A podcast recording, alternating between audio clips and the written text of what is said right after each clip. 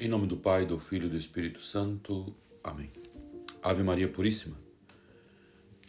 Eu sou o Padre Marcelo da Silva e hoje, 7 de março, vamos meditar o Evangelho de São Mateus, capítulos 34 ao 39. E também, de maneira especial, hoje, a Igreja celebra as memórias de Santas Perpétua e Santa Felicidade Mártires. Aquele que tentar salvar a sua vida, perderá.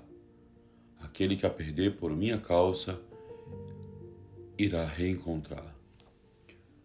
Hoje o contraste dos factos atinge as nossas consciências. Perpétua e Felicidade são duas mulheres do século II, muito jovens e mães recentes, que se entregaram ao martírio no ano 203.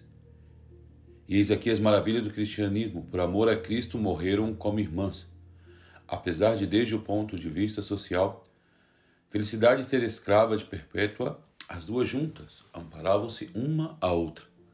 Sofreram o mesmo e da mesma maneira. Perante o Senhor não há distinção entre judeu, entre grego. Todos somos de Cristo e Cristo é de Deus. Isso podemos encontrar na primeira carta aos Coríntios, capítulo 3, versículo 22 ao 23.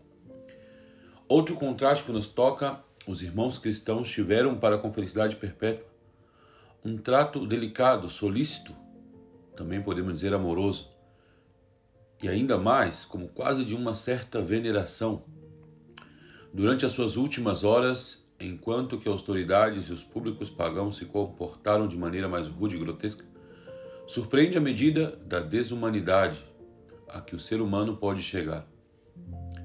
Quando afastado do Criador, desfruta da destruição selvagem do corpo do mártir. Longe do Logos, amor e razão eternos, o homem atinge níveis de irracionalidade desconhecidos, até os próprios selvagens racionais.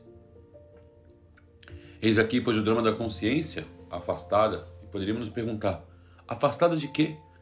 Afastada da revelação de Deus, já nos dizia o Papa Francisco.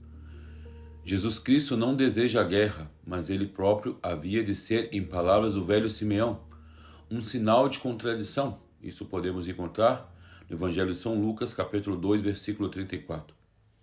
Quem não está com ele está contra ele, e contra seus seguidores. Lucas 11, 23. O amor de Deus e a cruz de Jesus Cristo não deixam ninguém diferente. Paradoxalmente, os nomes dessas santas, felicidade perpétua, parecem contrariar a aceitação da cruz, entre aspas, e a renúncia aos bens temporais, também entre aspas. Sim, elas entregaram-se à cruz do Senhor, renunciando a um futuro temporal, tendo em vista a felicidade, tendo em vista a felicidade perpétua, a única que na verdade conta. Tornaram-se realidades as palavras do evangelho de hoje. Aquele que perder a vida por minha causa irá reencontrá-lo. E com isso também eu nos pergunto: e nós? Estamos levando nossas cruzes diárias? Estamos levando nossa cruz com amor, na esperança de um dia irmos ao céu? Muitas vezes, irmãos, queremos receber muitas graças e muitos milagres, mas é como que não queremos sofrer nada por Cristo. Talvez nossas cruzes muitas vezes se parecem grandes, pesadas, onde nos esquecemos que Cristo irá nos ajudar a levar cada uma destas cruzes. Por isso, pedimos nesse dia de hoje, quando celebramos a memória de Santa Perpétua e Felicidade Mártires, que também nós possamos levar nossas cruzes com grande amor para um dia ir ao encontro de Cristo nos céus.